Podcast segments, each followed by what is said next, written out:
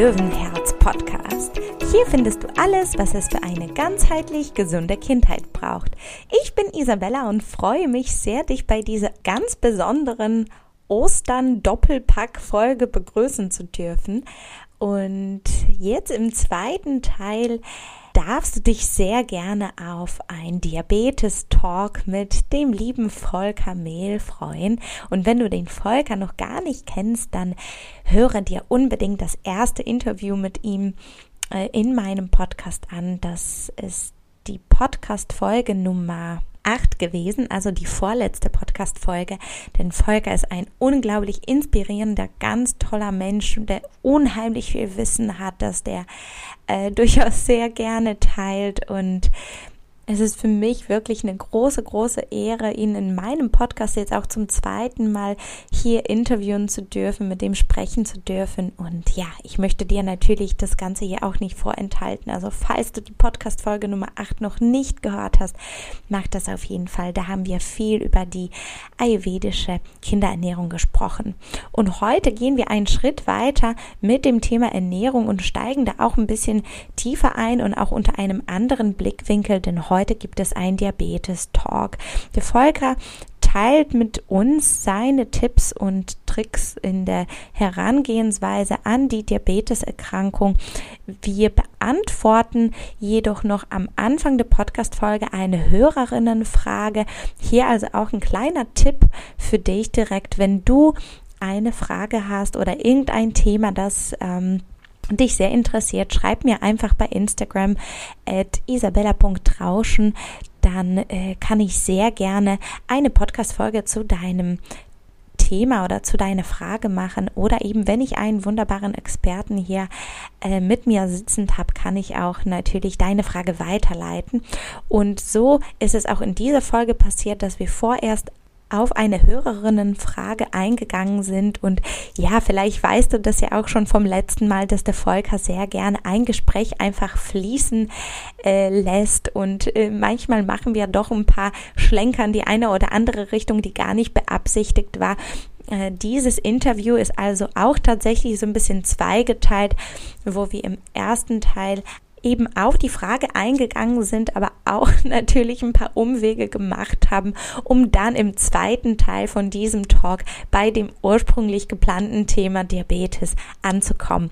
Also auch diesmal ist das eine sehr, sehr, sehr schöne Gelegenheit für dich in die Welt des Ayurveda tiefer einzutauchen mit einem wundervollen Experten und was mir tatsächlich auch noch wichtig ist zu sagen, dieses Mal hat die Technik nicht ganz so hervorragend mitgespielt wie beim letzten Mal. Das heißt, du hörst ab und zu, wie die Stimme so ein bisschen verzerrt oder verzogen ist. Ähm, da sind tatsächlich nur sekundenweisen die Stellen, wo man den Volker nicht so gut verstehen kann. Ich hoffe, das kannst du äh, trotzdem für dich ein bisschen ausblenden, um diesen wundervollen Inhalt mitzunehmen. Und am Anfang und am Ende von dem Gespräch hast du noch Handwerker im Hintergrund. Also nicht abschrecken lassen, wollte ich nur einmal vorab Bescheid sagen und ich wünsche dir ganz viel Spaß mit dieser Folge. Hallo Volker, ich freue mich sehr, dass du auch heute nochmal dir die Zeit nimmst, dass wir uns hier schön unterhalten können. Und bin total gespannt, was, was wir heute so auf die Beine stellen, was heute für, für wichtige Sachen hier aufkommen werden. Wir hatten ja schon vor einigen Wochen ein Interview aufgenommen, wo du dich ja auch schon vorgestellt hast, so dass ich denke, wir können hier äh, vielleicht heute dann direkt loslegen. Genau. Ja was, was wir also, uns für spannendes Thema belegt haben. genau. Ja, ja, wir haben uns beim letzten Mal so, war ja ganz schön, ein bisschen verquatscht. Also das ist ja wie eine schöne Wandertour. Man nimmt sich vor, man läuft mal los und dann je nachdem, wo man rauskommt. Also von daher laufen wir jetzt einfach ein bisschen weiter und ähm, ähm, kümmern uns ein bisschen um das Thema, was ja eigentlich auch äh, angedacht war. Also ein bisschen Richtung Diabetes, also Stoffwechsel. Mhm. Ähm, gerade bei Kids weil es ja da gefühlt relativ viele Missverständnisse gibt. Also zum mhm. einen, was es denn ist, wie so die Funktionsmechanismen dahinter überhaupt sind. Weil ich glaube, wäre da ein bisschen mehr Verständnis, gäbe es da nicht diese stellenweise relativ seltsamen Empfehlungen da draußen, ne? was denn jetzt gut und böse ist und mhm. wie man sich denn ernährt und böser Zucker und überhaupt. Und ähm, da ist, glaube ich, auch gerade mit ähm, ärztlichem Input ähm, nochmal ganz cool, vielleicht ein bisschen Aufklärungsarbeit zu leisten, weil, glaube ich, ganz viel funktionales Wissen gar nicht vorhanden ist, dass man sagt, na, was passiert denn eigentlich? Wo passiert das und wie sind die Auswirkungen dann auf körperlicher Seite? Mhm. Ja, super. Vielleicht bevor wir loslegen, wollte ich nochmal sagen, es kam eine Hörerin-Frage auf, weil du okay. meintest also das mit dem, mit dem Böse und mit dem Gut. Äh, und zwar mit dem Thema Brot. Mhm. Und zwar, äh, da war die Frage, dass man ja im Ayurveda eigentlich das Brot so gut wie, wie möglich ist, ja, vielleicht jetzt ein bisschen übertrieben, aber grundsätzlich wird es eher empfohlen, auf Brot aufgrund der Eigenschaften, beziehungsweise aufgrund dessen, dass es eher trockene und kalte Nahrung ist, zu verzichten äh, bis auf die leicht bedaulichen Chapati, die man ja auch in vielen Ayurveda-Büchern findet. Jedoch ja. ist es so, dass man in deinen Büchern auch viele Rezepte für Brötchen, Brote, Chabatas und so weiter findet. Und jetzt war die Frage, wie du eigentlich Brot stehst und wie passt das mit dem Ayurveda zusammen? Vielleicht magst ja. du da einmal ganz kurz drauf eingehen. Ja, also in der Tat sind auch ein paar ähm, Rezepte drin, weil, also ich versuche ja immer in meinen Büchern so ein bisschen die Brücke auch zu schlagen, dass man sagt, naja, auch so ein bisschen kulturgemäß. Und bei uns in der Kultur gibt es eben relativ viel oder generell in Europa relativ viel Brot und Brötchen, weil sonst wäre ein Ayurveda-Buch relativ schnell fertig, machst du als 30 Varianten von Dahl und gut ist. ähm, aber es ist natürlich auch so, dass wir in unserem Kulturkreis Brot und Getreide äh, haben und essen auf dem Frühstückstisch und dann eben auch zu zeigen, dass es grundsätzlich nicht böse ist. Also das ist auch oft so eine Frage, wo ähm, so ein bisschen durchschimmert, dass in den Köpfen ganz stark immer dieses Gut und Böse Ding festhängt. Ja. Also da geht es um, da fällt ein Begriff, da geht es um Brot oder Brötchen, dann geht automatisch so eine Lampe an, irgendwie böse. Also wenn man das jetzt mal übergeordnet ähm, sich anschaut und wenn es um die Eigenschaften geht und sagt, ja, für was steht denn Brot und Brötchen, Getreide, sind wir ja eher bei dem Thema süß. Ne? Also mhm. Getreide, Süß, Erdung, ähm, Verbindung. Und da kommen wir heute noch drauf. Süß ist ja ganz wichtig, weil ne, gerade bei mhm. Diabetes zu wenig süß wird ja lebensgefährlich. Dass man einfach sagt, okay, in einem vernünftigen Maß und es auszugleichen heißt, ähm, zum einen Brot und Brötchen im Ayurveda ist ja keine Hauptmahlzeit. Also das mhm. ist ganz klar, das ist ein, ein Add-on dazu zu einem richtigen Essen. Also nicht Brot als Hauptmahlzeit, ähm, wie bei uns, wo dann stellenweise Leute fünf, sechs, sieben Scheiben Brot, Brötchen am Tag irgendwie haben. Das wird natürlich sehr einseitig äh, von mhm. der Ernährung. Aber mal ein gutes Brot oder ein Brötchen zu haben, ähm, eingegliedert in eine vernünftige Mahlzeit, ist natürlich kein Problem. Ja? Und wenn man es dann auch ausgleicht, kann ganz einfacher Weg, man kann es auf einen Toaster packen. Ja. Ja, das macht so, ich esse dieses kalt, ja, das ist so Ayurveda Stufe 1. Ja. ähm, pack's mir auf äh, auf den Toaster und habe dann, also das ist so Ritual, ich bin großer Fan von, von Roggenbrötchen, das ist dann so mein Laster, aber sag mal so morgens, wenn ich mal keinen Bock habe auf warmes Frühstück, so ein schönes Roggenbrötchen, ein bisschen Ziegenfrischkäse und Honig äh, vom Toaster und dann mit Genuss gegessen, ähm, kann das nicht böse sein, weil ich dann nicht am Tag fünfmal Brot esse, mhm. sondern ausgewählt und dann so, dass es für die Verdauung passt oder Gewürze rein. Also deshalb habe ich in ganz, dann fast allen Rezepten, wo man sagt, dass Gewürze irgendwie drin sind, um das auszugleichen. Mhm. wie in Südtirol diese Finchgauer Brote mit Fenchel, Anis, Kümmel, um die Verdauung zu unterstützen. Mhm. Also deshalb sage ich immer, es geht im Ayurveda nicht um gute oder böse Ernährung, sondern um intelligente, körperbezogene Ernährung. Mhm. Und sich loszulösen ähm, von diesem weil bei uns ist Ernährung relativ kleinteilig. Also es gibt so viele Bausteine. Es geht um Nährstoffe, es geht um Mikronährstoffe, mhm. es geht um gute Lebensmittel, es geht um böse Lebensmittel. Ähm, und das verwirrt relativ stark. Und im Ayurveda geht es ja eigentlich nur darum, dass man sagt, getragen von einem gewissen Verständnis, wie der Körper und der Stoffwechsel funktioniert, ähm, dem nachzukommen. Ja, da kann auch mal, man, was soll da passieren? Also das zeigt ja eben auch stellenweise so ein bisschen ne, über die Funktionsweise des Stoffwechsels ist nicht so viel bekannt.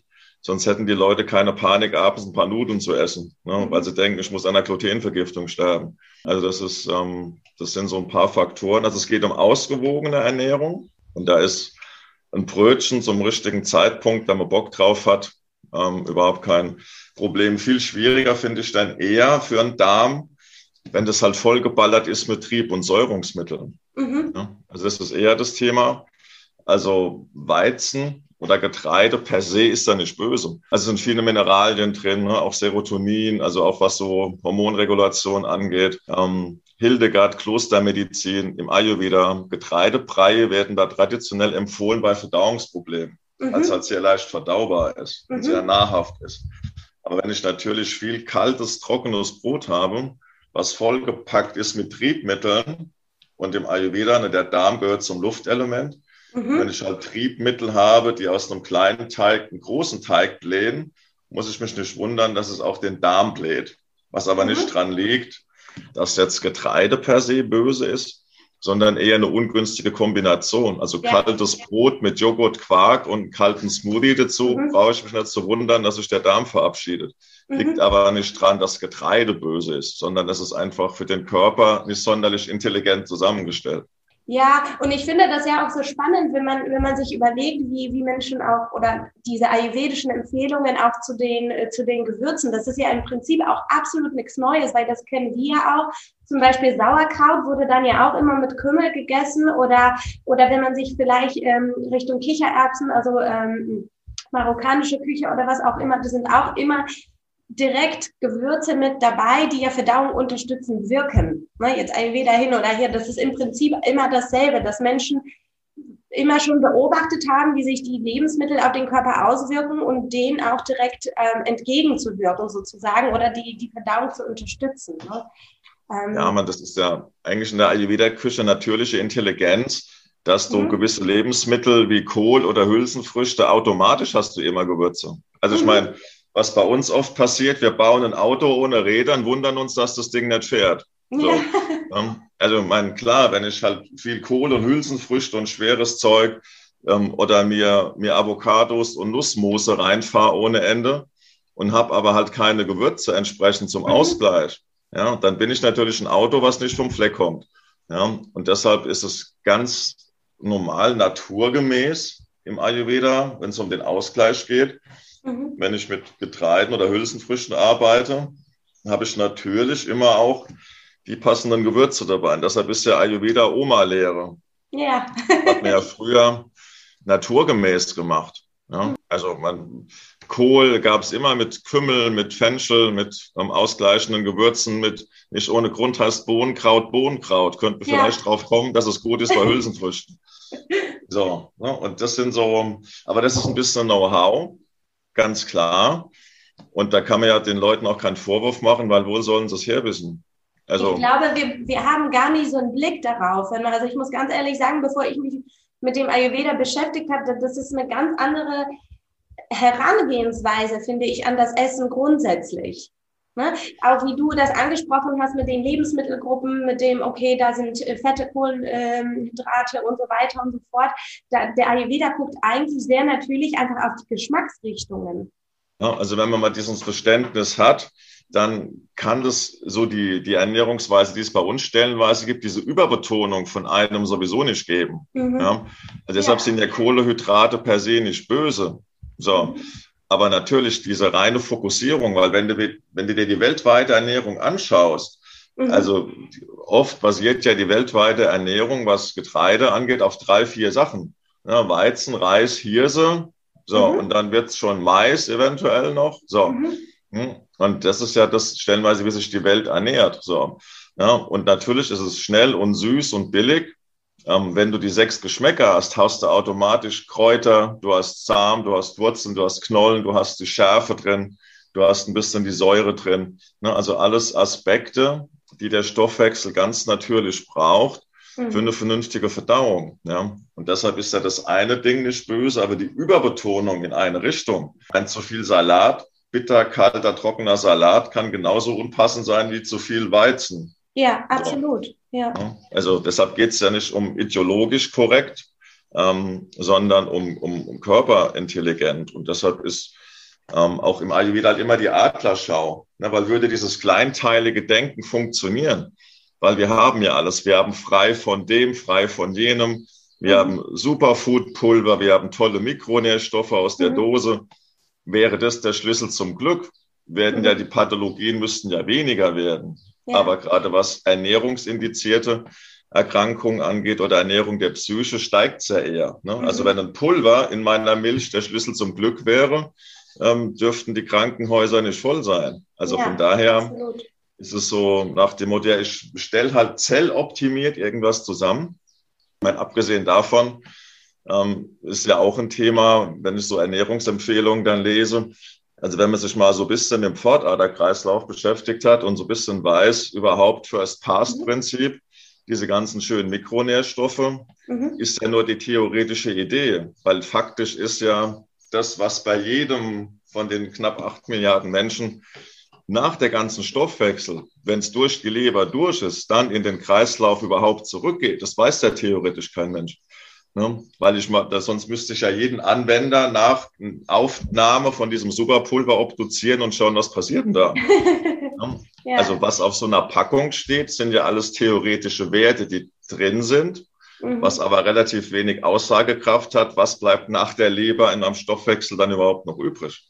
Ja, was kommt in der Zelle an, ne? Was, ja, was also, kommt in der Zelle an? Mhm. Das, ähm, das zeigt aber oft so, wie, wie wenig Fachwissen über Ernährung da ist, weil die Leute denken, ich habe so, da stehen Wirkstoffe auf der Dose und das streue ich mir dann über mein Essen und das fällt eins zu eins vom Mund direkt in die Zelle. Mhm. Und was zwischendurch passiert, das ignorieren wir einfach mal. Ne? Mhm. Ähm, und da, deshalb finde ich eben das Spannende im Ayurveda, dass man sagt, naja, also ich weiß jetzt nicht, was von dem, was du isst, 100 Prozent in deiner Zelle ankommt. Was ich dir sagen kann, ist, dass warmes Wasser und eine Suppe am Abend dir von Blähungen äh, helfen kann.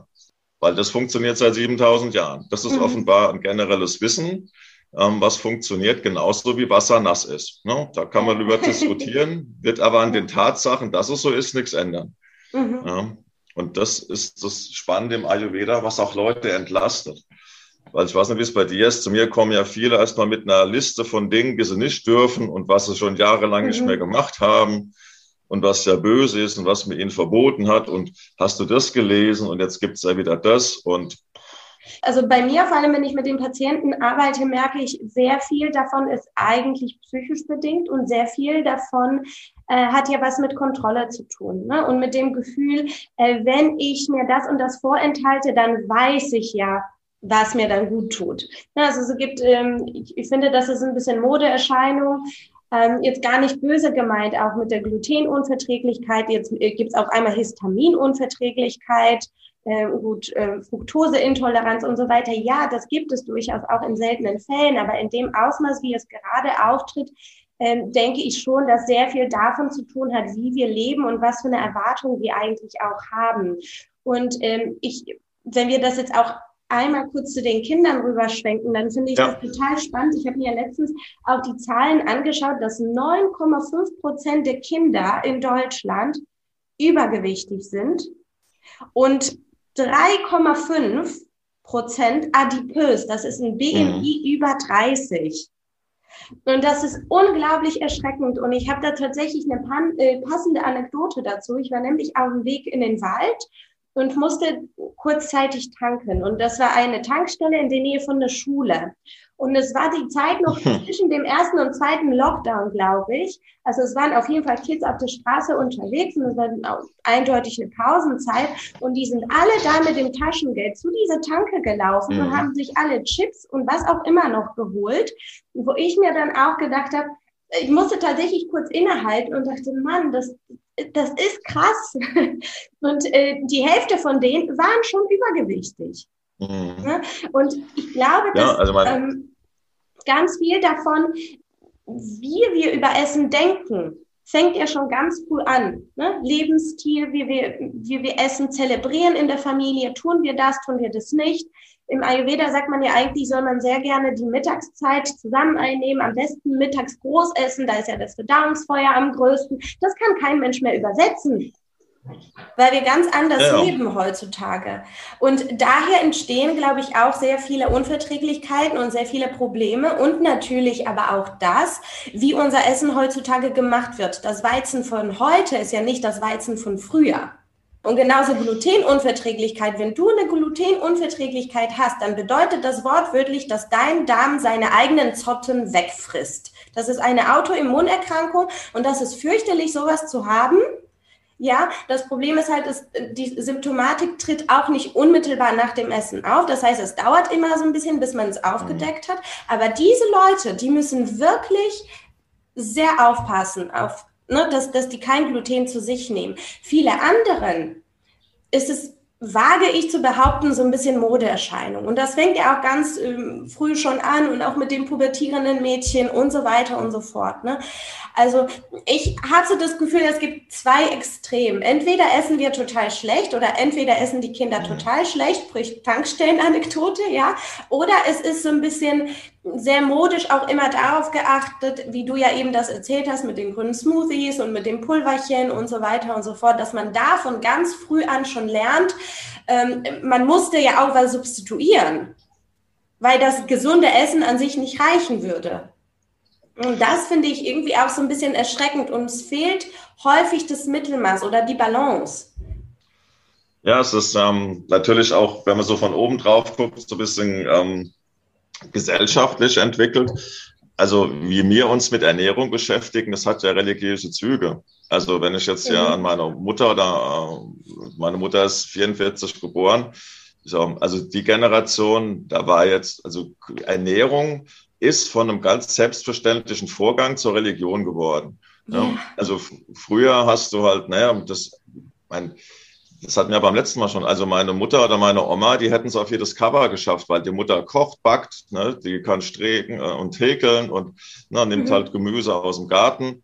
Also da hat man sich ja früher kein Ei drauf gebacken und hat sich abfeiern lassen als Influencer, wenn ich Karotten aus dem Garten gezupft habe. Mhm. Heute bin ich der Mega-Influencer im Bereich Urban Gardening und CO2-optimäre Ernährung, wenn ich mir eine Karottensuppe aus dem Garten koche. Mhm. Ja, also früher war das halt ganz normal ja, und heute hat es diesen relativ überhöhten Status. Ähm, und dann habe ich manchmal so ein bisschen den Eindruck, so dieses Allergiethema ist so ein bisschen der neue Punk. Ne? Mhm. Also, weil in einer relativ konform angepassten Gesellschaft, die wir nun mal sind, ja, also wir stellen uns alle vor, wir sind so super individuell. Ne? Also gerade so Hotspots wie Berlin, jeder ist super individuell, aber in Summe total uniform angepasst. Ne? So eine Mischung aus Bioladen und Mauerpark, Secondhand man läuft dann irgendwie doch konform durch die Gegend, bieten sich natürlich so Dinge wie Vegan und Allergien an, so ein bisschen aus der Masse abzuwalten. Ne, heute so Bewegungen wie Punk oder Techno, was auch immer, gibt's irgendwie nicht mehr. Na, man läuft nicht ja. mehr rum. Ja. Ne, also, also früher, meine, ich bin jetzt Jahrgang 76, kann mich noch erinnern, es gab mal so die Punk-Bewegung, wo die Jungs so ab und die Mädels hier ne, mit äh, Büroklammern im Ohr an so gefärbten Haaren. Das gibt's heute nicht mehr so. Also so eine, so eine Bewegung gegen die Masse in irgendeiner Art und Weise gibt's ja nicht mehr. Mhm. Ähm, und dann bieten sich halt so Ernährungsthemen an, so à la Punkrock, nicht mit gefärbten Haare und am Blicksar Bargeld zu hören, sondern ich bin jetzt halt auch vegan. Oder mhm. ich habe jetzt auch eine Allergie. Ne? Also eine Möglichkeit, um, um Aufmerksamkeit zu erregen äh, um sich aus der Masse abzuziehen. Also jetzt nicht, dass ein falscher Eindruck entsteht, wie du sagst, Zöliakie ist eine extrem unangenehme Krankheit, betrifft aber nur einen Promillesatz der Bevölkerung. Ähm, und dann trifft es natürlich auch auf eine Gesellschaft, glaube ich, die wahnsinnig um sich selber kreist und total in sich reinhört auf der ständigen Suche nach irgendwelchen Befindlichkeiten. Mhm. Also auf der Suche nach Lebensglück. Wo ist mein Glück? Wo ist die Sinnstiftung? Bin ich glücklich? Erschließe ich mein Potenzial? In Tateinheit mit Hoppala, es rumpelt im Darm. Mhm. Also sag mal so, früher hast du mal was gegessen, da hast du mal ein, zwei Tage Magenkrummeln oder hast doch mal einen Furz gelassen, dann war es halt so. Weißt ja. du, rummelst ja. heute im Magen, du hast ein paar Blähungen, googelst du und kriegst so eine Latte von möglichen Pathologien. Ach du Scheiße, ich habe Magen-Darm, ich habe Zöliakie, ich habe Gluten und ja. so. Also so eine und ja, ein Stück weit schon. Also da, das ist auch eine sehr interessante Herangehensweise an das Thema. Das, das, das äh, finde ich echt äh, spannend, wie, wie du das jetzt gerade sagst. Ähm, wobei ich tatsächlich auch sagen muss, dass mit den Allergien, das ist echt ein großes Thema, also auch im Bekanntenkreis und auch meine Schwester und ihr Kind sind ja auch davon getroffen und ich habe mich da auch mit dem Thema beschäftigt und finde auch, dass das größte Problem ist halt, wie unser Essen hergestellt wird. Und die ja, fehlende klar. Transparenz in der Lebensmittelindustrie. Weil das ist das, was mich persönlich am allermeisten abschreckt oder am allermeisten nervt, muss ich sagen, wenn ich in einen Supermarkt gehe und ich habe jetzt eine Paprika für 99 Cent und dann habe ich eine für 3,90 Euro. Ich kann nicht wissen, ist die teure wirklich qualitativ besser. Meistens stammen die Sachen ja auch nochmal vom selben, mhm. vom selben Konzern. Jetzt Paprika jetzt vielleicht nicht, aber viele andere Sachen. Und ich glaube schon, dass, dass das auch einen riesengroßen Einfluss auf das Immunsystem hat, weil da einfach super viel Mist drin ist. Ne? Aber ja, es stimmt auch, dass es zu, zu so einer Art Religion, das beobachtet man auch auf jeden Fall. Und ich finde das ja auch super schön, dass, dass du da den Schlenker zugemacht hast. Äh, ja, das ist halt modisch. Das ist in, sich jetzt auch mit dem Essen so im Übermaß zu beschäftigen. Ne? Ja, es ist Teil vom Lifestyle, aber man, wie du sagst, das ist ja jetzt mal losgelöst von dem Lifestyle-Ding aus Ayurveda-Sicht, diese ganzen Allergien, ist natürlich auch ähm, mit Sicherheit ein Zusammentreffen von einem geschwächt oder geschwächten Agni, also von einem schwachen, also ich sage immer in den Kursen, Agni ist wie eine Firewall. Ja, also ich meine, du kaufst dir ja auch keinen neuen Apple ohne Firewall, weil dir klar ist, gehe ich ohne Firewall ins Netz, habe ich das Ding voller Viren. Mhm. Also dass man darauf achtet, funktioniert meine Firewall im Sinne von, wie abwehrkräftig bin ich gegen Einflüsse von außen. Mhm. Ja, das ist ja häufig schon aus verschiedensten Gründen geschwächt. Da ist man beim Lifestyle. Ne? Also wie sehr bin ich gefestigt? Ja? Wie ernähre ich mich? Und dann trifft es natürlich auch auf stellenweise eine Ernährungsform. Das ist wie für den Stoffwechsel wie eine chinesische Zeitung. Das kann er einfach nicht lesen. Ne? Also extrem mhm. degeneriert. Ähm, und deshalb sind ja ganz banale Empfehlungen, also losgelöst, befasst du dich mit Ayurveda, Vegan oder TCM. Die aller, allerwichtigste Grundempfehlung ist ja erstmal möglichst unverarbeitete Lebensmittel mhm. ja, zu nehmen. Also das ist ja schon mal, auch wenn ich nicht weiß, ähm, theoretisch, wo kommt's her? Also das habe ich oft in Kursen, zum Beispiel mit Studenten oder Menschen, die jetzt nicht die Möglichkeit haben, jeden Monat für 1000 Euro im Bioladen eine voll versorgende Familie zu ernähren. Ähm, wenn die sagen, so, ähm, ich muss aber zum Kompromiss, dass sie sagen, naja, auch wenn die ähm, Karotte oder die Paprika aus dem Discounter kommt, ist die Chance, dass es unter der Sonne gewachsen ist, immer noch größer wie irgendwas, was aus der Dose kommt. Ja? Also ja, das ja. ist immer schon mal Punkt eins, dass man sagt, egal wie die Etiologie heißt, na, je näher am Ursprung, desto besser ist der Körper in der Lage, die Information zu verstehen. Ja, ja. Je weiter degeneriert, umso schwieriger ist es natürlich, ähm, es aufzunehmen. Und dann kommt der Lifestyle. Wie wird gegessen? Also auch ein ganz wichtiger Aspekt ja im Ayurveda. Ist es der richtige Zeitpunkt? Ja, in welchem Zustand wird gegessen? So. Ja, und dann wird irgendwas gekauft, es wird irgendwas reingeschlungen. Ja, man ist gar nicht im Prinzip dabei, was man isst. Man lässt keine Zeit für Verdauung. Und das ist so ein, so ein Konglomerat, ähm, natürlich aus ähm, Erscheinung und dann deshalb, also vieles liegt aus Sicht zum Ayurveda an der Natur der Sache. Also warum so viele Kinder adipös sind, warum Diabetes durch die Decke schießt, da wundere ich mich nur, dass sich die Leute wundern, weil mhm. das liegt ja, ähm, das ist eine, eine zwangsläufige mhm. Konsequenz ähm, von, von unserem Lifestyle, ja, mhm. weil der Körper kann mit gewissen ähm, Faktoren und gerade was ja ein Hauptproblem der wohlgenährten oder finanziell besser gestellten Gesellschaften ist. Das ist ja ein weltweites Phänomen. Mit Wohlstand steigt Diabetes. Ja. Ne? Ähm, in Afrika sind jetzt schon zehn Prozent der Bevölkerung leiden an Diabetes. Ne? Heißt, da gibt es jetzt auch nicht mehr nur Reis und Bohnen, ne? sondern da gibt es auch die Errungenschaften der modernen Industrie. Ähm, das sind natürlich genau die, die Krankheiten, die damit einhergehen. Das ist Überessen. Mhm. Ne, weil eine der besten Möglichkeiten, um den Stoffwechsel zu überlasten, ist das ständiges Essen. Ja. Richtig. Weil wir ja evolutionsbiologisch erst vor zwei Minuten aus den Wäldern raus sind. Ja. Also die, die Art und Weise, wie wir uns ernähren, ist für unser evolutionsgeprägtes Stoffwechselsystem ja ein völliger Schock. Also dreimal, viermal am Tag essen, das ist unser Stoffwechsel eigentlich gar nicht gewohnt.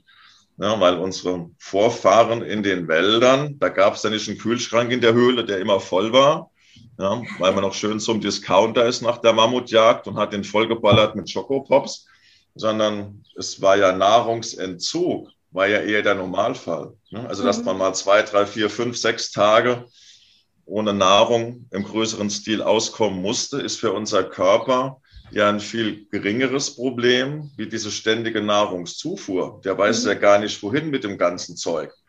Ja, und dann mhm. kommt ja noch dazu, dass das sind ja immer so die gern genommenen Beispiele. Hat man, glaube ich, das letzte Mal auch schon hier, wenn es um, um Fleisch ging und ne, der Neandertaler und ähm, hier die Paleo-Ernährung und so. Ja, aber der gern zitierte Neandertaler hatte halt auch 30 Kilo mehr Muskelmasse und ist am Tag 30 Kilometer gelaufen. So. Mhm. Der durchschnittlich normal ernährte Bürowestler bewegt sich im Tag, wenn es gut läuft, einen Kilometer, zwei mit ganz viel Optimismus. Ja, und isst aber degeneriertes Zeug, weil der Neandertaler hatte kein Wild oder kein Fleisch von einer rumstehenden Kuh, ne, oder von irgendwelchen Lebewesen, die nie die Sonne sehen, sondern da gab es Wildfang, Wildfleisch, es mhm. gab Knollen, es gab Samen, ne, vollgeballert mit sekundären Pflanzenstoffen. Alles das, was unserer klassischen westlichen modernen Ernährung ähm, fehlt. Ne? Eine Überbetonung von süßem, totem Material, wo der Körper gar nicht weiß, wohin damit. Und dann mhm. sind natürlich so Sachen wie ähm, Diabetes, wie Arthritis, wie Gicht, wie Rheuma. Mhm. Ne, das ist im Prinzip ja nichts anderes wie eine überlastete Müllabfuhr. So. Mhm. Ne, und dann äh, wird es natürlich schwierig. Und klar, bei Kids fängt es halt schon an. Und tragisch bei Kids ist, dass die halt oft nichts dafür können. Weil wer sorgt denn für die Ernährung? Hm, also das, das sind natürlich häufig die Eltern, die für die Ernährung der, der Kids zuständig sind. Und wenn halt die Zeit fehlt, ist ja immer das Thema Zeit, Mhm. Na, wir haben keine Zeit, morgens irgendwie zu kochen. Und natürlich, wenn du zwei, drei Kids morgens hast und bist berufstätig, ähm, da hast du natürlich nicht nostalgisch Zeit, wie Frühstückstisch zu hocken. Ja. Das kann ich auch schon äh, nachvollziehen. Aber so ein, so ein bisschen, weil egal wie die Methode heißt, ohne so, so ein bisschen Initiative ähm, und Engagement wird es auch mit, äh, mit Ayurveda nichts. Aber was man sagen kann, dass Ayurveda halt einfach die Power und die Erfahrung hat. Mhm. gerade bei den sogenannten modernen Zivilisationskrankheiten ganz, ganz gute ähm, Dienste zu leisten. Mhm. Ja, absolut. Und ähm, apropos Fleisch, da ist mir auch, als du das gerade nochmal so angesprochen hast, aufgefallen, das war früher bei uns auch anders. Also man hat auch Fleisch gegessen, aber dann hieß der Sonntagsbraten auch Sonntagsbraten. Ne? Und ich bin auch immer dafür, dass man nicht irgendwelche Lebensmittelgruppen auch komplett verteufelt, weil jeder hat seine Richtigkeit und ähm, ja. absolutes ähm, ja, Recht auch ähm, genossen zu werden. Ich finde ja, Ernährungstherapie ist ja auch Genusstherapie. Das muss den Leuten ja auch ja, schmecken. Wenn du jemand hast, der unheimlich gerne Fleisch isst und du sagst so, jetzt nie wieder Fleisch, das, das, das wird halt auch nicht funktionieren. Aber auch da ähm, finde ich das so spannend, wie sich das auch gewandelt hat. Ne? Dass es von dem Sonntagsbraten jetzt ein, eine absolute ähm, ja. ähm, Fleischindustrie rübergerutscht ist, die, die, die sowas von unwürdig mit, mit allen umgeht. Naja, auf jeden Fall ja, spannend. Aus, aus dem Sonntagsbraten. Bitte? Nee, aus dem Sonntags, aus dem Sonntagsbraten wurde der Tagesbraten. Ja, genau. Und das liegt, glaube ich, gerade bei, bei Tieren oder bei Lebensmitteln einfach auch natürlich ein Stück weit daran, dass man total entkoppelt ist vom Herstellungsprozess. Mhm. Also das ist ja wie bei allem im Leben. Wenn du keinen emotionalen Bezug hast, ist man auch relativ schmerzfrei. Ne? Also sag mal, wenn die, die meisten hätten ein Problem damit, äh, morgens ihre Katze, ihren Hasen oder ihren Hund zu schlachten und Blutwurst rauszumachen.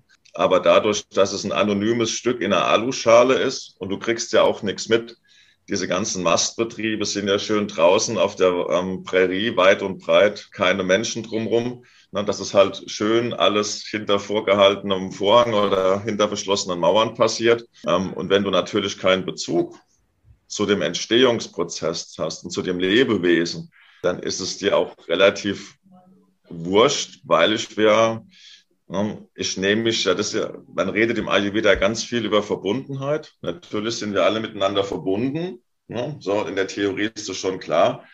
Aber ich persönlich nehme mich ja nicht als die Schöpfung oder als die Menschheit wahr. Ich mhm. nehme mich ja als individuelles Wesen wahr. Ja, und wenn wir jetzt hier sitzen und das Internet schmiert mir ab oder mir läuft hier mein Tee in die Tastatur, ist das jetzt für mich in meine Wahrnehmung ein größeres Drama, wie das jetzt hier parallel tausende Tiere gekillt werden. Also würde ich mich als die Schöpfung wahrnehmen, wäre das ein viel größeres Thema. Mhm. Ähm, und das spielt natürlich auch mit rein. In Tateinheit mit, was nichts kostet, ist nichts. Ja, also, ähm, mein, wenn du, ich mag Käse ganz gerne. Ein Kilo guter Käse bist du so zwischen ja, mittlerweile 20 bis 30, 35 Euro für ein Kilo Käse. Ein Kilo Fleisch im Discounter kostet 4, 5, 6 Euro. Und das ist natürlich, also das ist aber auch eine Frage der, der Wertigkeit ähm, innerhalb von einer Gesellschaft. Ja. Mhm. Also ich meine, jetzt zu Corona-Zeiten wurden bis zu 4000 Euro für Labrador-Welpen gezahlt und ein Rinderkälbchen kostet 10. Mhm. Also, wo ist der moralische Unterschied? Weil aus beidem mache ich dir Blutwurst. Also, so. Und das ist halt der Mensch ja. als emotionales Wesen. Und deshalb, wenn man, glaube ich, bei Menschen im positiven Sinn was auslösen will, geht es nicht mit erhobenem Zeigefinger im Sinne von, oh, ihr seid alle böse Fleischesser, weil das wird nichts. Man zeigt einem Raucher einen Film über Rauchen, der kriegt Bock auf eine Kippe. Ähm, das ist viel Stares, das ist halt vegetarisch. Punkt. Also ich will da gar nicht so ein Fass aufmachen und Leute versuchen zu bekehren, sondern ich versuche immer geiles vegetarisches Essen zu kochen, wo die Leute hinterher sagen, geil, mir hat jetzt gar nichts gefehlt. Ja, genau. Das ist viel nahrhafter, wie die moralische Keule zu schwingen und den Leuten in den Alltag reinzusülzen, weil damit wirst du gar nichts erreichen, außer ein klassisches Beispiel, mit Aufkommen der Vegan-Zeitschriften gab es die Beef. Ne? Also so ein Magazin wie die Beef, wo es nur um Fleisch geht, wäre ohne die Veganwelle gar nicht entstanden. Ne? Mhm. Das war so ne, der Rückschlag der Grillfraktion gegen diese Vegan-Bewegung. So. Und das ist so ein ja. menschliches Ding. Mhm. Ja, also ich glaube, ja, das, was du gerade auch ansprichst, eben diese emotionale Komponente, ne, die ist sehr wichtig in dem, in, oder sehr ein ausschlaggebender Faktor für, für eine Veränderung, ne, auf jeden Fall. Total. Also wir sind emotionale Wesen. Mhm. Ja, wir haben jetzt hier schon sehr wichtige Sachen angesprochen, die eben zum Diabetes Typ 2 führen können. Also ja. unregelmäßiges Essen, Bewegungsmangel, Stress, auch bei Kindern schon, sehr viel Leistungsdruck, Stress, Schulstress. Ja. Äh, sozialer Stress, Zugehörigkeitsgefühl und so weiter und so fort. Zudem verarbeitetes ja. Essen, das äh, immer zwischen Tür und Angel gegessen wird. Da habe ich ähm, auch schon raushören können, äh, dass es sich dabei natürlich um eine Kaffererkrankung handelt. Das ist ein, ein Überschuss ne, an, an Substanz. Genau. Ähm, könnte ich mir vorstellen, dass die, die Tipps, sage ich jetzt mal so, die, die man den, den Zuhörerinnen und Zuhörern auf den Weg geben könnten, sind natürlich kafferreduzierende Maßnahmen. Ne? Also da, wo wir merken, da ist viel von, einfach durch das Gegenteilige mal auszugleichen. Ja, also Zweierdiabetes oder ich sage dann immer ein bisschen mit so einem Schmunzeln Schwarzwälder Kirschdiabetes. Also das entsteht natürlich auch schon, wenn ich an dem einen oder anderen Regal nicht vorbeigehen kann, aber übergeordnet. Ja. Mal auf, den, auf die Ayurveda-Eigenschaften geschaut, ist es natürlich ganz normal, weil unsere Gesellschaft ist ja Vata hoch 10. Also Speed, Speed, Speed, Geschwindigkeit, Stress, Stress, Stress. Ne? Und Vata ist kalt und trocken. So. Und da ist natürlich das Süße von Kaffer der Ausgleich. Ne? Mhm. Ne? Weil wenn ich, wenn die ganze Zeit wie so ein Luftballon unter der Decke hänge, da brauche ich da was emotional, was mich erdet.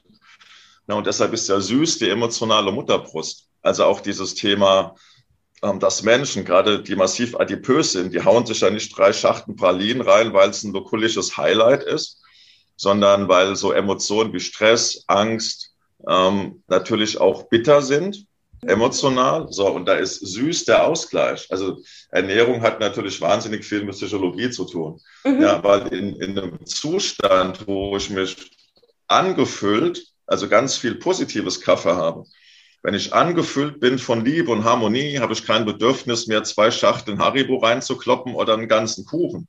Weil dann ist mein, mein Herz voller Liebe und ich brauche keine Substitution. Deshalb ist natürlich dieses massive Überessen, dieses Süße, ein ganz natürlicher, wenn auch pervertierter Ausgleich auf diesen unfassbare Geschwindigkeit, die die Gesellschaft eben drauf hat. Und Fakt ist, der Speed wird ja nicht langsamer. Also jedes Handy wird schneller, ähm, Stichwort Digitalisierung. Also die Zeit wird nicht langsamer werden, weil kein Mensch greift ein Aufhauen, was langsamer ist. Macht ja keinen Sinn. Ne? Also die Leute kaufen ja nur ein iPhone, was dann fünf Kameras hat und noch schneller ist und noch mehr Apps und noch höhere Bildauflösung und so. Ja. Der Zustand wird, also man kann ja nicht drücken, die Steinzeit ist sehr illusorisch. Ja? Also das ist erstmal Faktum, dass man sagt, warum die Dinge da draußen passieren, wie sie passieren, ist auf der einen Seite ganz natürlich.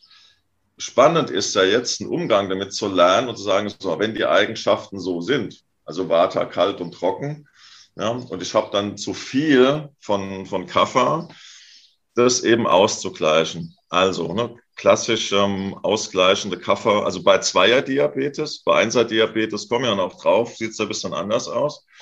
Ähm, bei Zweierdiabetes natürlich schon, also aufpassen ähm, auf Süße, also gerade billige Süße. Mhm. Ähm, und da ist eine normale Kartoffel natürlich tausendmal besser wie, wie, eine Schokolade. Weil wenn jemand, das ist ja genau das Spannende im Ayurveda, konsequent wäre ja alles Süße weg. So. Die Leute haben dann aber keinen Bock, sich dauerhaft von Chicorée, Radicchio oder Radieschen zu ernähren. Ne? Dann muss man ja schauen. Das schon mal gar nicht. Mhm. Ja, genau. Und dann ist auch spannend, wie bleibe ich aber in der Natur der Mensch? Also das heißt, wenn jemand so ein Faible hat für süß und hat einen stressigen Alltag, was gebe ich ihm dann mit aus dem Elfenbeinturm Ayurveda? Und sagt, okay, es ist schon mal ein Riesenvorteil, wenn du schaffst, weniger Schoki und weniger ähm, Streuselteilchen vom Bäcker, sondern da ist die Süßkartoffel oder die Kartoffel, die vermeintlich böse Kartoffel, aber eine Riesenevolution im Vergleich zu dem, was die Leute vorher gegessen haben. Mhm. Weil sonst kommst du auch an die Leute nicht ran. Wenn du genau. zu weit weggehst von ihrer Natur und theoretisch nur bittere Sachen hast, ist es theoretisch korrekt. Es ist, entspricht oft nicht nur der Natur und des Lebensalltags der Menschen. Mhm. Und dass man so die Dosierung findet und sagt, okay, wir reduzieren mal langsam, wir gehen mal von dem Weißmehl auf Vollkornmehl und wir backen das Brot mal selber und wir nehmen mal Gewürze und abends gibt's mal keine billigen Pommes aus der Tiefkühltruhe, sondern wir machen mal Ofenkartoffeln mit einem geilen Olivenöl, mit einem schönen Gewürz. Mhm. So, machen ein schönes Chutney dazu. So, ne? mhm. ne? und dann fängt es an, ähm, sich zu drehen. Und dann bleiben die Leute innerhalb ihrer Natur. Und man kann aber trotzdem schöne, kafferreduzierende äh, Maßnahmen ähm, treffen. Und das, das versuche ich meinen Leuten auch in meinen Ausbildungen immer mitzugeben. Nicht so dieses Extreme, wo ich sage, natürlich, ähm, es gibt die perfekte Lösung, aber es ist nicht die Lösung oft für den Menschen in der Situation. Und deshalb bei den Menschen zu bleiben, ist auch der ganz starke Ansatz im Ayurveda. Mhm. Was kann jemand individuell leisten und was will er leisten? Ja, und dann hinzuhören und eben genau, was nehme ich aus? Ich habe immer das Bild wie so ein Apothekerschrank, ne? so mhm. sind tausend Schubladen. Aber ich kann den Leuten jetzt nicht tausend Schubladen Wissen vor die Füße karren sondern als Therapeut ist ja meine Aufgabe, hinzuhören, bei den Menschen zu sein. Und dann ist ja die Kunst, aus meinen tausend Schubladen die drei aufzuziehen, die genau für ihn und seinem Alltag passen. Und da zeigt sich immer, hat jemand Ahnung von Ayurveda oder hat jemand nur Tabellen auswendig gelernt. Mhm. Und das ist genau das Thema. Und ne, Zweierdiabetes, Kaffer reduzierend, aber naturgemäß nicht der volle Verzicht auf das, was die Leute ausmacht, sondern intelligente Süße. Mhm. Ja, was mir da auch dazu gerade einfällt, ich finde das so schön, du gehst auch sehr langsam vor. Auch das ist wieder das Gegenteilige von, von unserer Gesellschaft. Wir wollen auch schnell die Veränderung haben.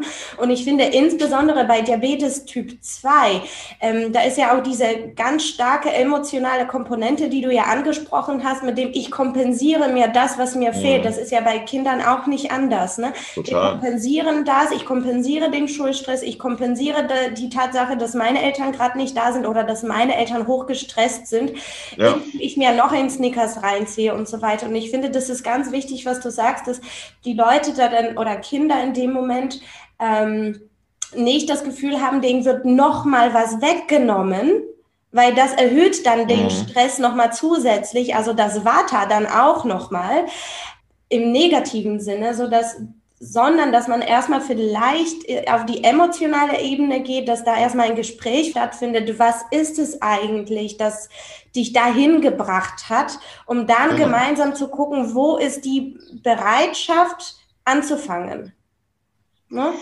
Ja, und äh, das setzt ja genau das voraus. Das, das, das ist ja genau das Thema. Deshalb sage ich ja, das positive Kaffa ist das, was die Zeit am meisten braucht. Ja. Also nicht Kaffa im Sinne von Kuchen, mhm. sondern Kaffa im Sinne von Zeit, ja. Erdung, Stabilität und mal hinhören. Ne? Mhm. Genau. Das sind ja die positiven Eigenschaften von Kaffa, dieses, dieses ruhige und dieses entspannte und sich mal Zeit lassen ne? und nicht die Suche nach dem Quick Fix. Ne? Das ist jetzt halt, das ist der Erfolgsrezept der ganzen Pillen, dass man sagt, na, es geht halt irgendwie schnell. Ähm, aber für gewisse Dinge, also dass die Seele zur Ruhe kommt, wie der Name sagt, braucht es halt Ruhe. So. ähm, und, und gerade bei Kids, mein, ähm, Kids was wegnehmen ist schlecht. Ne? Wenn die irgendwie spielen und haben ihr Eis und gehst hin und nimmst eben das Eis weg, da hast du natürlich Drama. Es ist viel besser, wenn man ein Angebot machen kann, ein Gegenangebot und ja. sagt, naja, anstatt hier dir was wegzunehmen, komme ich jetzt mit einer selbstgebackenen, zuckerfreien ähm, Snickers-Option. Äh, so, ne? Und dann nehme ich nicht was weg, sondern ich gebe an der Stelle was anderes dafür. Mhm. Ne? Was auch so aussieht, was auch so schmeckt, was nur intelligenter ist. So.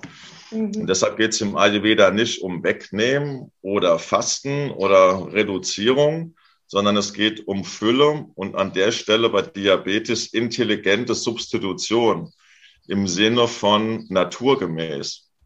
Weil was da gar keinen Sinn machen kann, dass sich die Leute irgendwelche Pülverchen reinschmeißen, die weit entfernt sind von natürlichem Ursprung. Also deshalb verstehe ich die Logik nicht. Unter der Sonne gewachsene Karotte, die ich aus dem Beet ziehe, die kann mir kein Pulver der Welt ersetzen. Also abgesehen davon ist es billiger.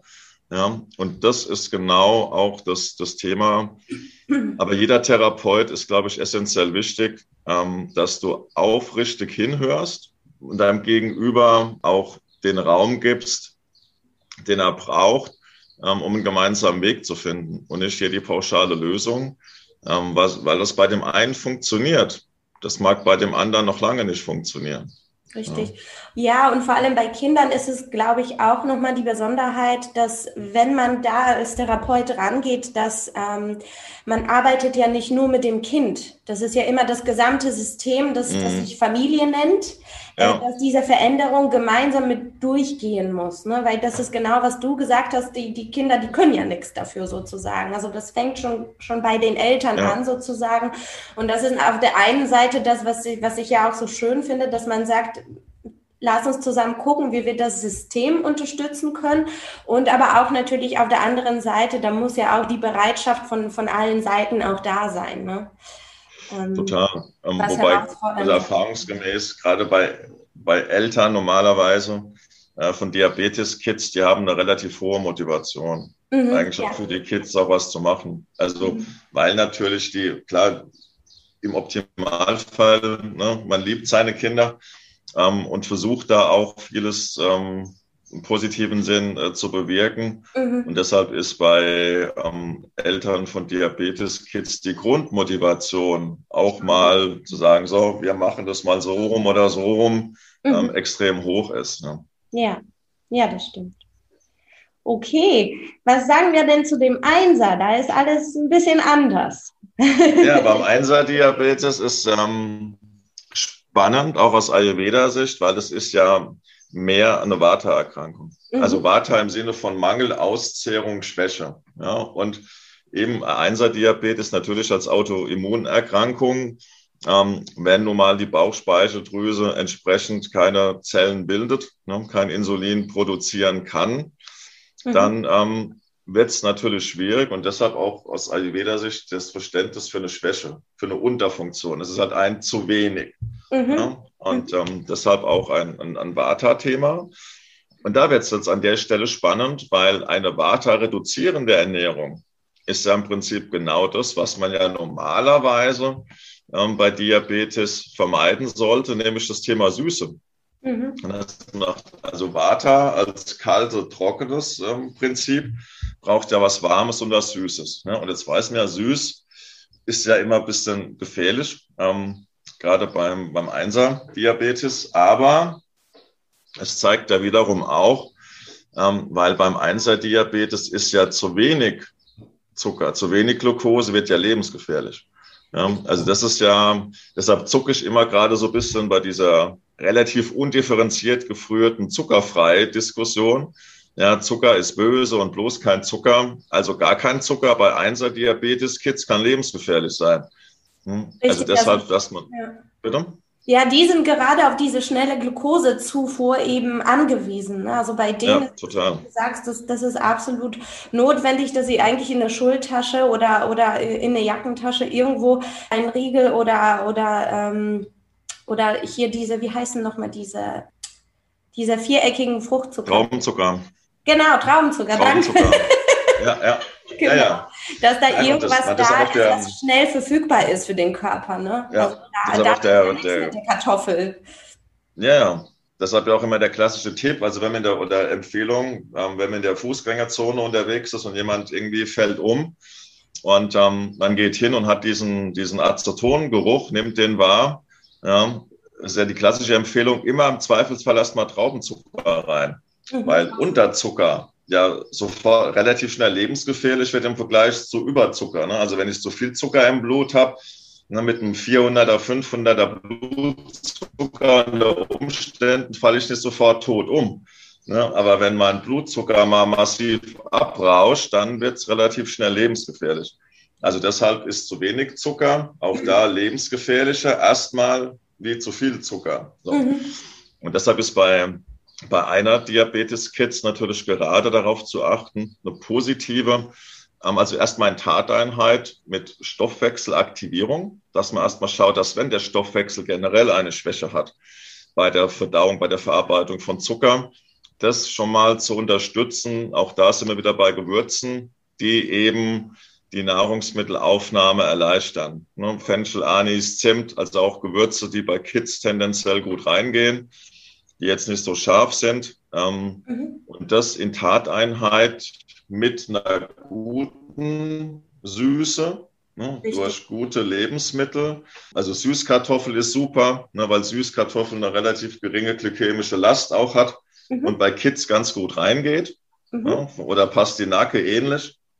Ähm, und das aber kombiniert dann mit guten Ballaststoffen, ne, von was eine Gemüsekomponente, dann vielleicht on top ähm, dann noch angeht, ja, um genau dieses schnelle Hochschießen ja, zu verhindern und dann mehr so eine dauerhafte, gute Nährung zur Verfügung zu stellen und eine ähm, wichtige, notwendige Energieversorgung eben über Glucose. Mhm. Mhm. Ja, und ich finde das ja auch ganz wichtig, dass man ähm, insbesondere auch bei Diabetes Typ 1, dass man natürlich sich auch schulmedizinisch da engmaschig behandeln lässt. Das ist absolut notwendig. Und ich finde aber, der Ayurveda kann da ein, eine sehr große Hilfe sein, eben in der Lebensführung. Das sind alles Sachen, die du gerade eben angesprochen hast. Und vor allem aber auch ähm, im Schutz gegen diesen Langzeitschäden. Ne? Weil bekannt ist, wenn ja. der Diabetes gut eingestellt ist, wenn das von, von der Lebensführung ganz gut alles sich eingespielt hat, kann man da wunderbar das verhindern oder auf alle Fälle auch gut, gut, gut verzögern, dass da irgendwelche Langzeitschäden auftreten. Ne? Ja, das ist ja dann eher auch das Thema, genau diese, diese langfristige, ähm, zum Glück kann man das ja mittlerweile auch Ne, das ist ja immer die, das Perfekte ist immer die Kombination aus Schulmedizin und komplementär. Ne? Ja. Also, die, dass es die Scanner mittlerweile gibt, wo man sofort den Blutzucker checken kann und so, das sind ja alles super Errungenschaften also die, man auch Stichwort Digitalisierung, da finde ich ja auch Apps und Uhren total sinnvoll an der ja. Stelle, um das therapeutisch engmaschig zu überwachen, ähm, dass es ein Signal gibt, ähm, wenn der Blutzucker abrauscht, ne, um da schnell reagieren zu können. Und dann kommt natürlich die Perspektive des wieder langfristig, um den Stoffwechsel zu unterstützen und eben genau auch die Schäden, ne, die man alle kennt, ähm, Augen unter Umständen, ne, alles, ähm, was damit zu tun hat, solange es geht, entweder rauszuzögern, dass es gar nicht erst entsteht. Ja? Genau. Und erfahrungsgemäß haben da Kids auch echt eine, eine super Eigenmotivation. Ähm, mhm.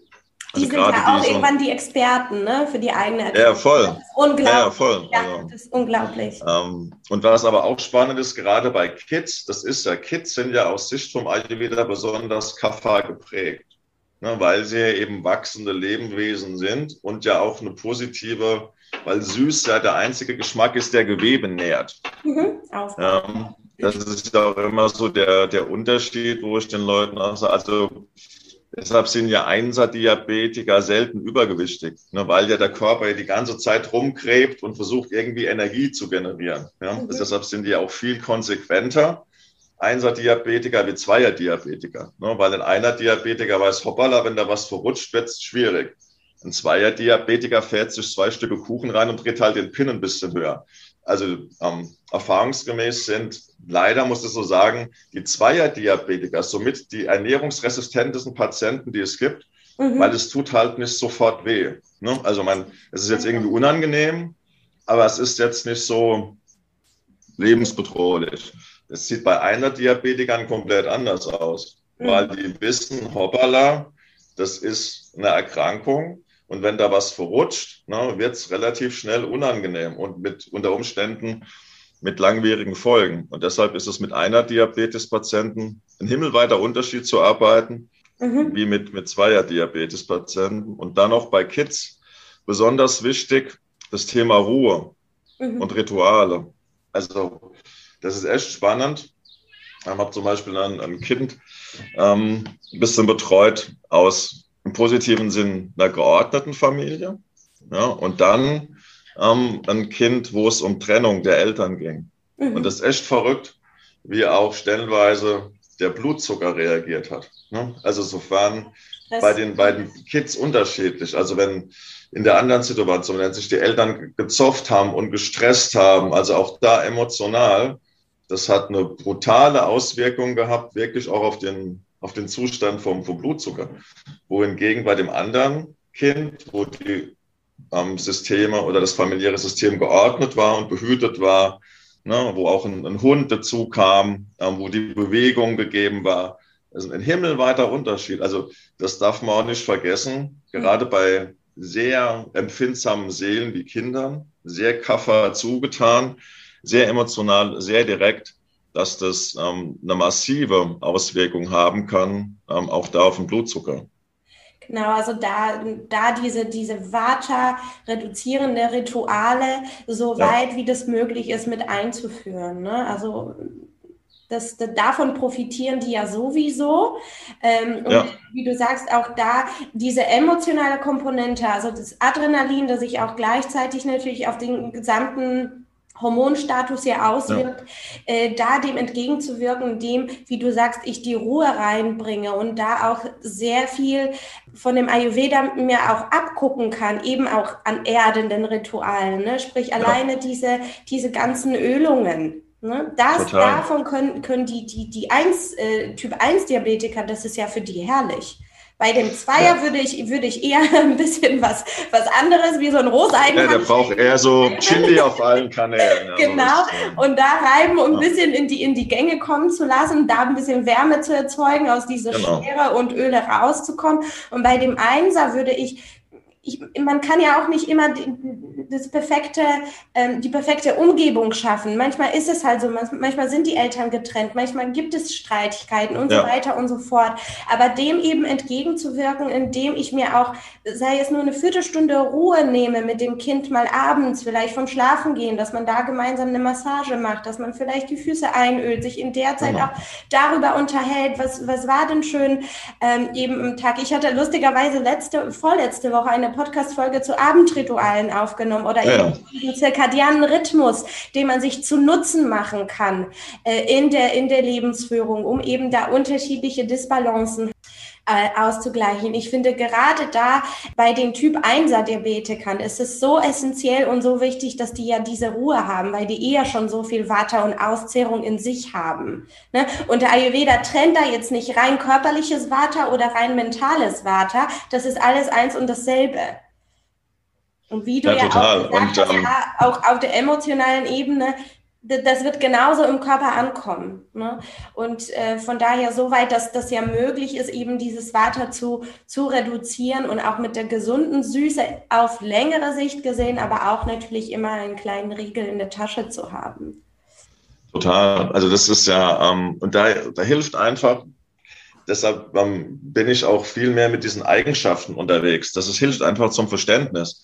Ja, wenn man jetzt Ayurveda los, also jetzt nicht nur auf die Dosha sich beschränkt, sondern mal generell diesen Blick auf die Eigenschaften eben hat. Ähm, und da wird es eben klar, dass das Thema Rituale und Ruhe und Ölung genauso eine wichtige Bedeutung hat wie, äh, wie die Ernährung, weil alles im Sinne Vata reduzierend ist. Ja. Und in dem Verständnis wie elementar wichtig, weil ja auch Vata das stärkste von unseren Doshas ist, ne, weil es ja alles antreibt und alles schiebt, wird es ja doppelt wichtig, das zu ritualisieren und das auch in den Alltag einzubauen. Und dann hat alles seine gleichwertige Bedeutung. Da ist die Fußmassage, folgt demselben Prinzip wie die Ruhe im Zimmer. Also zum Beispiel auch, dass man, das, das zählt ja genauso dazu, ähm, dass das, das Zimmer vielleicht nicht eingerichtet ist wie Disneyland, wo es überall blitzt und blinkt ja. und die Kids dann stundenlang am Tablet abhängen, was ja auch Vata ist, hoch 10, sondern möglichst Ruhe und warme, stabile Erdung. Ja? Und dann fängt es echt an, spannend zu werden. Und dann spürt man das oder der Körper signalisiert relativ schnell positive Signale. Ja, und ich finde, das ist genau das, äh, was den Ayurveda ja so besonders macht. Der ist irgendwie so ganz einfach. Also ich glaube, wenn, wenn jemand sich das mhm. mal so anhört, dann denkt man sich, hey, was zu einfach. was soll das alles irgendwie schon sein?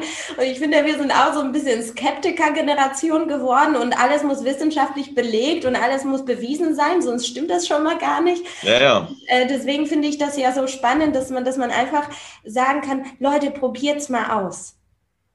Ne? Einfach ja, schaut, ob sich was verändert in einer Woche, in zwei Wochen, in drei Wochen, wenn die Vata-Reduktion auf allen Ebenen stattfindet. Egal, ob das jetzt ja, das, das, ruhige Zimmer ist, ob das die, die Massage ist, ob das äh, weniger Trubel zu Hause ist, äh, ob das warme, süße Essen ist. Probiert es einfach aus. Also wenn jemand hier zuhört, der so ein bisschen skeptisch ist, bitte, bitte einen Appell. ja, Probiert einfach aus. Ne? Ähm, das ist ja auch immer gut, ähm, gerade in Deutschland, wenn das äh, der Herr Doktor, die Frau Doktor sagt oder der Herr Professor, die Frau Professor, ist ja auch immer gut, dann hat es dann auch mal einen anderen ähm, Nachhall. Ähm, ja, Ayurveda ist bei, der, bei dem ganzen tiefen Wissen, was man hat, im Prinzip ist die Natur genial einfach. Und dadurch, dass der Körper so ein unfassbares Wunderwerk ist, ist er mit ganz einfachen Impulsen ja auch schon zufrieden. Ja, also, ähm, und die Natur ist an der Stelle, ähm, alternativ der perfekte Begleiter. Und das finde ich auch ein, da ist Einserdiabetes ein schönes Beispiel wirklich für das Hand in Hand von Natur und Schulmedizin. Mhm. Ja, es ist natürlich ein Riesengeschenk, dass man Insulin produzieren kann, ja, um da eine Lebensqualität von Kids über einen längeren Zeitraum zu erhalten. Ähm, das ist ja, das ist ja ein, Geschenk an der Stelle. Ähm, und das dann zu kombinieren, dass man sagt, so, und man bringt die ganzen anderen Faktoren mit rein, also das kann ja eigentlich schon nur der Weg der Zukunft sein, ja, dass man das sinnvoll kombiniert und wirklich so als Vision, dass man sagt, man hat ähm, Ärzte, Schulmediziner, man hat Ernährungstherapeuten, man hat Kräutermenschen, ne, man hat mhm. ähm, Schamanen, alles unter einem Dach getragen von dem Bewusstsein, ähm, wie Heilung stattfinden kann. Und das ist definitiv, glaube ich, ein Weg für die Zukunft. Ego befreit weil innerhalb der Branche ganz viele fette Egos noch unterwegs sind. Richtig, statusorientiert, äh, äh, beziehungsweise ich habe neulich ein, ein Coaching mitgemacht und da hatte ich was super Wichtiges für mich auch mitgenommen, wo es hieß, dass wir eher werteorientiert leben dürfen als statusorientiert. Ne? Und das ist ganz häufig, also bei mir war ja auch ganz häufig, wo ich angefangen habe, auch äh, mit dem Ayurveda mehr zu arbeiten und wo ich auch den Entschluss gefasst habe, jetzt diese ayurvedische Kinderheilkunde eigentlich zu, zu meinem beruflichen Inhalt zu machen, mhm. dass ich auch so bemerkt habe, oh Gott, aber dann bin ich ja keine richtige Ärztin mehr so richtig. Ne? Also auch da kamen so die Texte bei mir hoch, das ist total spannend. Und das, das hat mich so befreit, ja. dieser Satz.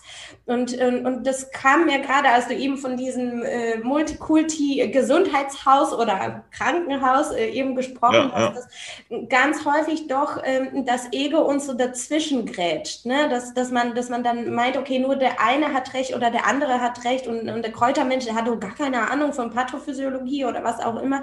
Das, das, das, das stimmt so nicht. Ne? Und ja, ich finde auch, dass Diabetes Typ 1 so, so, so ein wunderschönes Beispiel dafür ist, weil es ist ja herrlich mit den Insulinpumpen ja auch. Es ist ja total ja, entlastend, ja, entlastend für die Kinder. Und trotzdem finde ich das häufig auch im klinischen Alltag als Schulmediziner viel zu wenig Zeit auch dafür da ist, um darauf einzugehen, wie es weitergeht.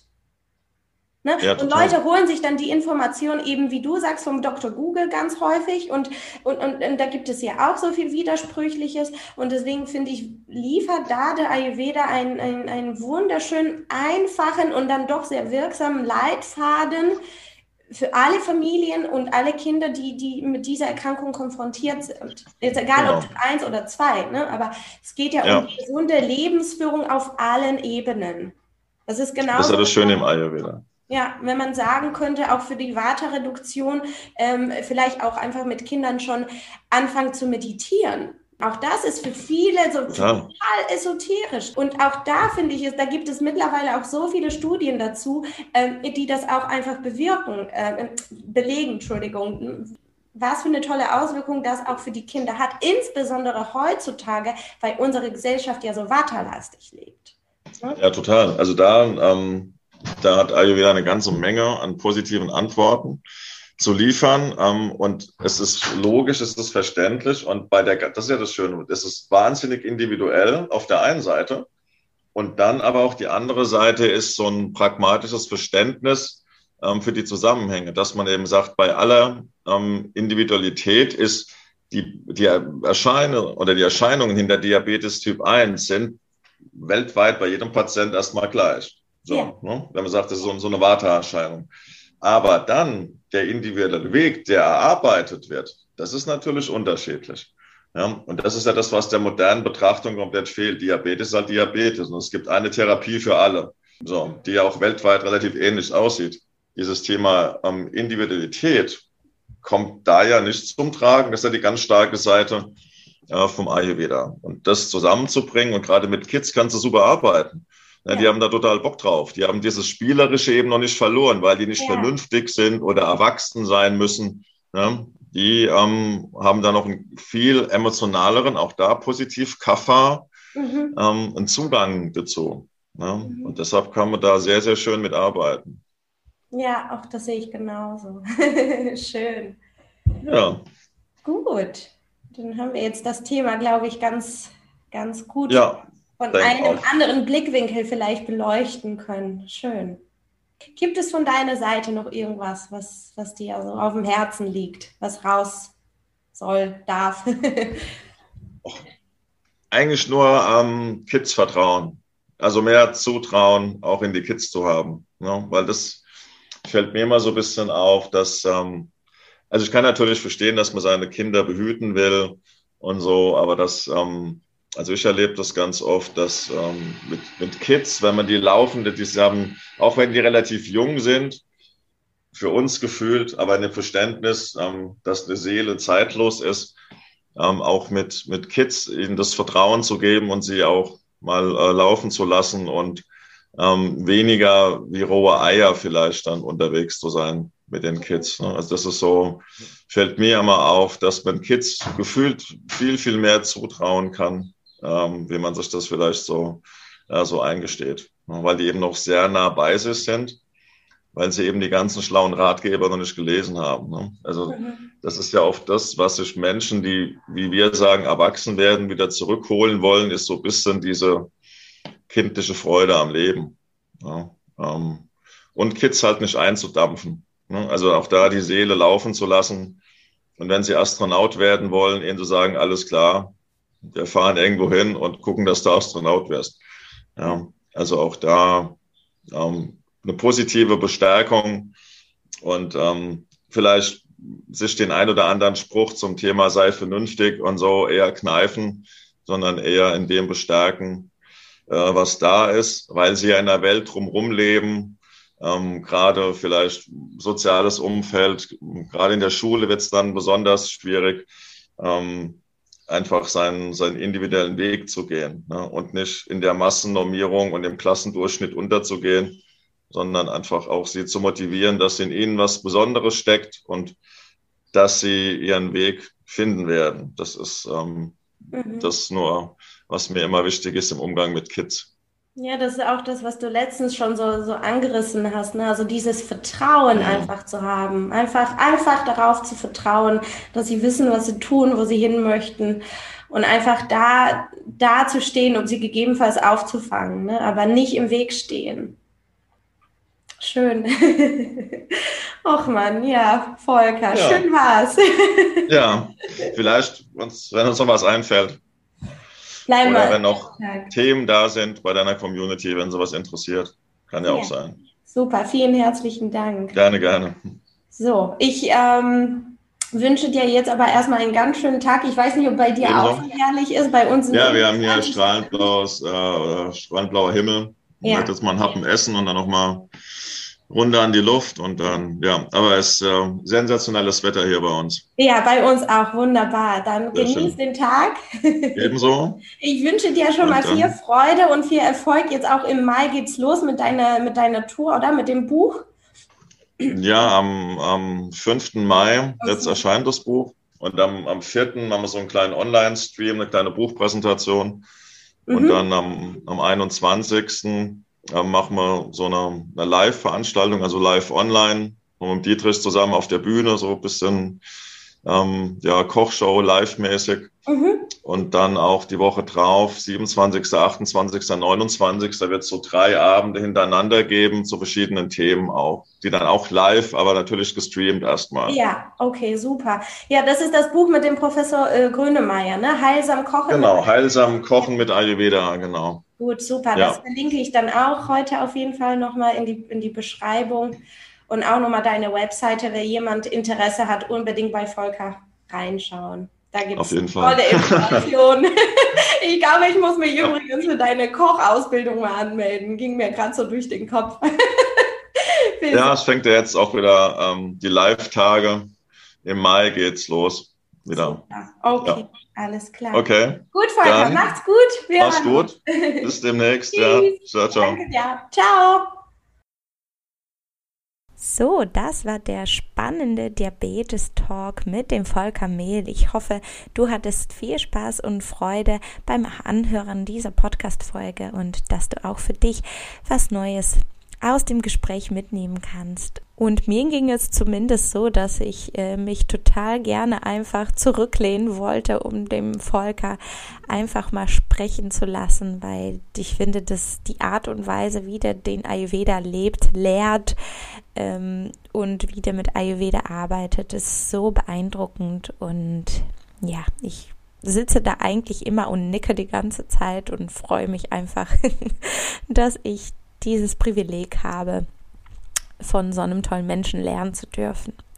Wenn du diese Podcast-Folge ganz toll gefunden hast, wenn die dir gefallen hat, dann freue ich mich sehr über eine positive Bewertung von dir bei iTunes. Und wenn du Lust auf mehr so spannende und schöne Themen hast, abonniere einfach meinen Podcast, denn hier erwarten dich noch sehr, sehr, sehr viele tolle und spannende Experteninterviews und natürlich auch viele Solo-Folgen von mir zu diversen Themen, die eine ganzheitliche Kinderheilkunde gestalten. Und ich freue mich natürlich, wenn dieses Projekt wächst, wenn du von meinem Podcast deinen Freunden, deinen Bekannten erzählst und wenn du bei der nächsten Podcast-Folge wieder mit dabei bist. Jetzt wünsche ich dir schon nochmal einen wunderschönen Ostersonntag bzw. Ostermontag. Das ist nämlich der Tag, an dem diese Folge rausgekommen ist. Und vielleicht hörst du die aber an einem anderen Tag. Dann wünsche ich dir einen ganz tollen Tag, einen wundervollen Start in die neue Woche und bleib gesund. Bis dann, deine Isa.